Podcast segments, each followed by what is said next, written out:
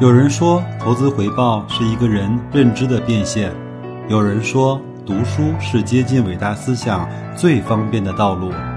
我说，跟白老师一起畅游书海，慢慢变富。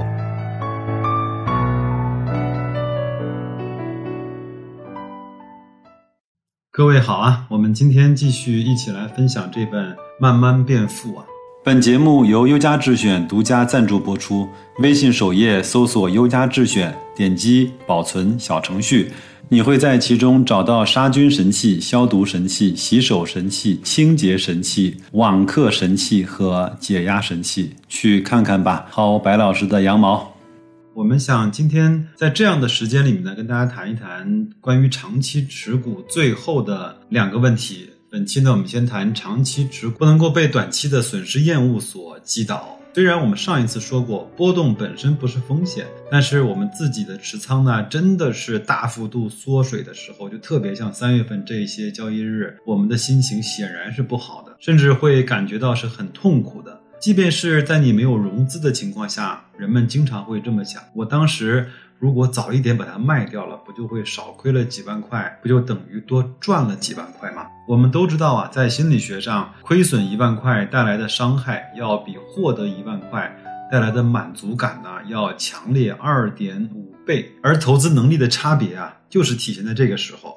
有些人甚至对股价的长期低迷感到兴奋。白老师呢，经常把它描述为这是一种价值投资的并发症。很多人告诉我，一涨心里就不踏实了，一跌呢就觉得特别的带劲，特别的刺激、享受。我跟他说：“你这是病，得治。”当然，我也有这样的病，因为在这样的情况下，我们有钱呢就可以持续的买入。对于心理承受能力比较差的投资者呢，则是另外一番景象了。他们甚至容易被短期的损失厌恶心理所击倒。那么什么是损失厌恶呢？这个其实是行为金融学方面的知识。其实我前面也在计划，等这本书给大家分享完了之后呢，我也想陪伴大家一起去学习一些必要的行为金融学方面的知识。行为金融学啊，是由心理领域两位非常厉害的大咖提出来的。一位呢是2002年获得诺贝尔奖的美国的丹尼尔·卡尼曼，他的书有一本非常出名，叫《思考快与慢》。那我呢也是。读过的虽然不太好读，但是这里面讲的一些道理和逻辑还是非常值得我们学习的。另外一位呢是斯坦福大学的心理学教授，叫阿姆斯特洛斯基。那本书的作者呢，闲来一做 S 帕投资呢，说在投资上啊，学习一些有关于行为金融学的知识是非常必要的。比如说我们以前呢都清楚的这些。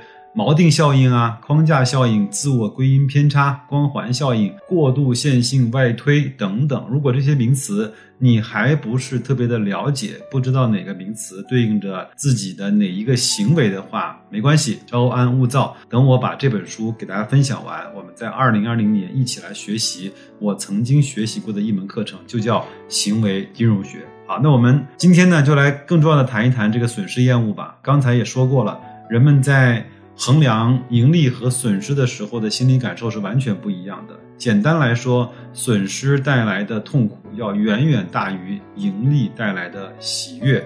想想看，你是不是这样？下跌你痛苦的程度远远大过上涨赚钱之后你的那个沾沾自喜，对吧？有一些投资者明明心里知道，当前买入了一个。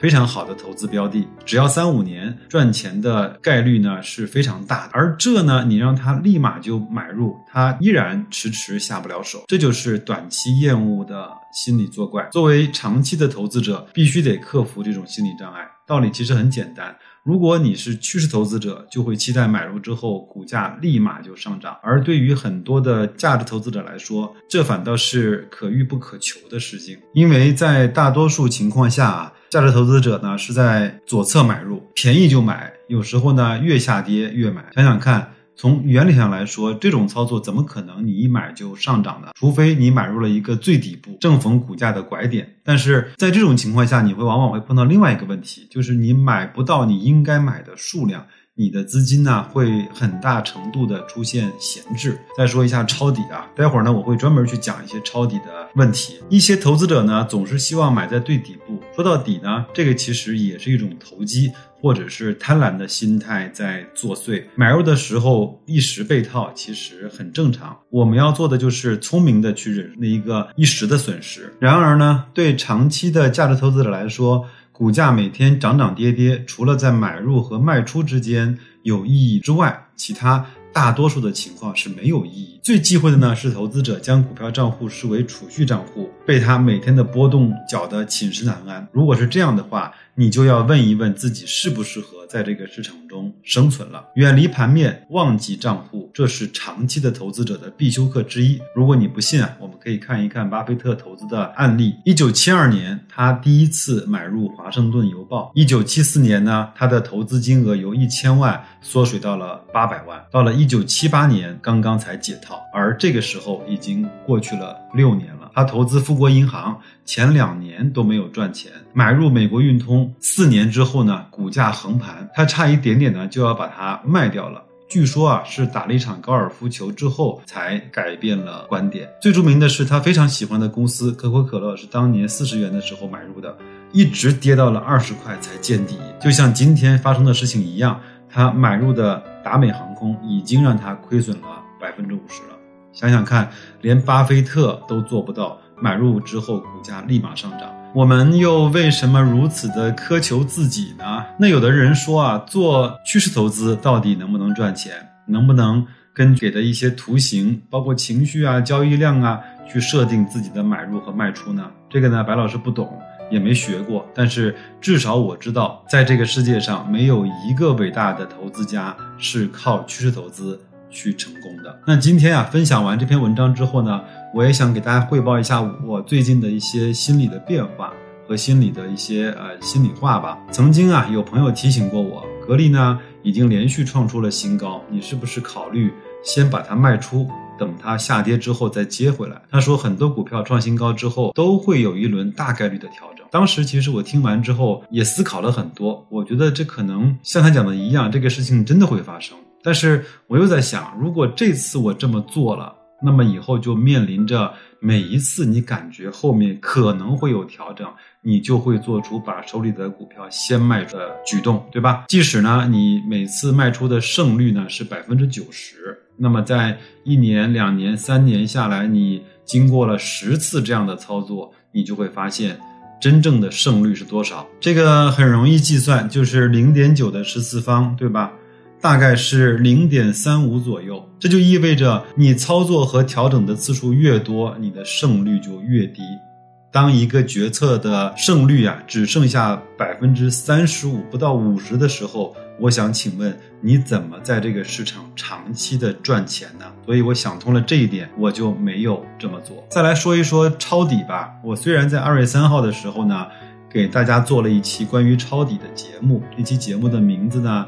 叫从来都没有优雅的抄底。那期节目，我的主要的核心思想是让大家不要有这种抄底呢去博反弹的思路，因为那个就是一个标准的投机。但是我也从来不回避的说，我愿意在一家公司或者是一个指数到了相对比较低估的时候，会主动不断的去给自己买套的，越跌越买，大跌大买，小跌小买。买完之后呢，就像贤大说的一样，应该是以年为单位的去持有，只要它不在高估和泡沫的区域，那我就应该持有，安心的去收股息，安心的去拿分红。最后，我也想说一个这几天我的核心的思考的观点：一家公司的估值啊，到底有没有这个毛？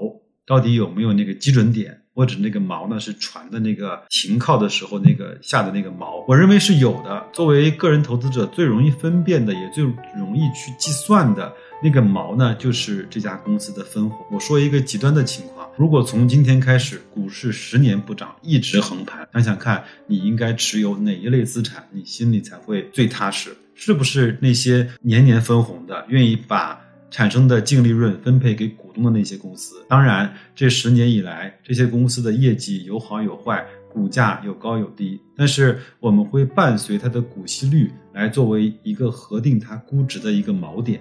而且，如果到了所有资产都不再上涨，只有那些不断收到的股息分红的资产，才能够给你提供真正的寒冬时候源源不断的现金流。那么那个也是我们唯一可以获得生计的火种。白老师呢，几乎从来不配黄金，也不认为石油拿在手上能够产生什么样的附加价值。但是那些真正的好公司，比如说像格力啊、宁沪高速、双汇、万科、招行、平安这些年年愿意真金白银把钱分配给股东的这些公司，即便是遇到了像《权力的游戏》美剧中啊经常讲的一句话叫“凛冬将至”这样的极端的极寒天气，也能够给你保持一定的让你活下来的。